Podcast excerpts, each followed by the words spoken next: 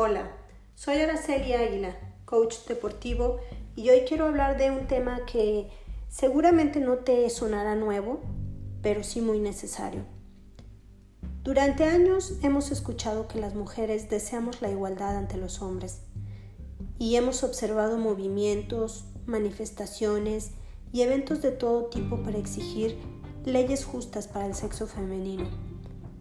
Definitivamente, el término correcto sobre lo que grupos feministas están exigiendo es en realidad equidad, que implica igualdad en nuestro valor como personas, aún con nuestras diferencias. Yo a esto le agregaría la importancia de validar muchas circunstancias a las cuales nos vemos expuestas al ser mujeres y que solo son consideradas más como un obstáculo que como una necesidad de género por ejemplo, la maternidad. En el deporte también existe la desigualdad entre hombres y mujeres, diferencias que se perciben en el apoyo de las federaciones o clubes y no solo en deportes de élite. En algunas disciplinas, la dotación económica de los premios es más baja cuando compiten las mujeres.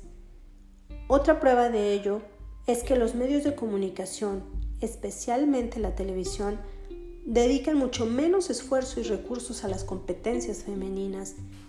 En ocasiones, las atletas o jugadoras en activo llegan a perder sus becas o subvenciones a las que tienen derecho justamente por la maternidad.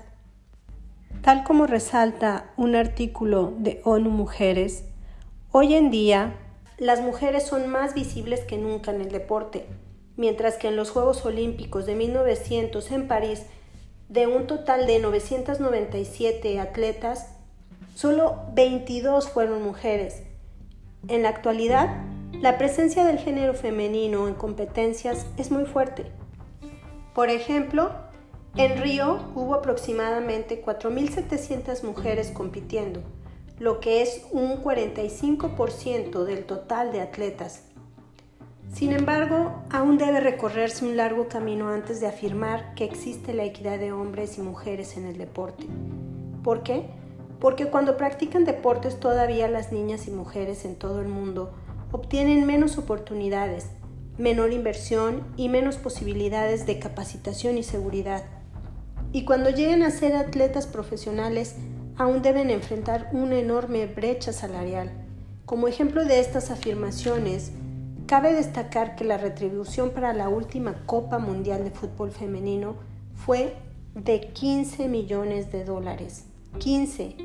Mientras que la Copa de Hombres movió alrededor de unos 576 millones. Una diferencia más que sustancial. Pero no todo queda dentro del campo de juego. Fuera de este, las mujeres no cuentan con representación suficiente en los mandos de liderazgo de las organizaciones deportivas ni en los anunciantes.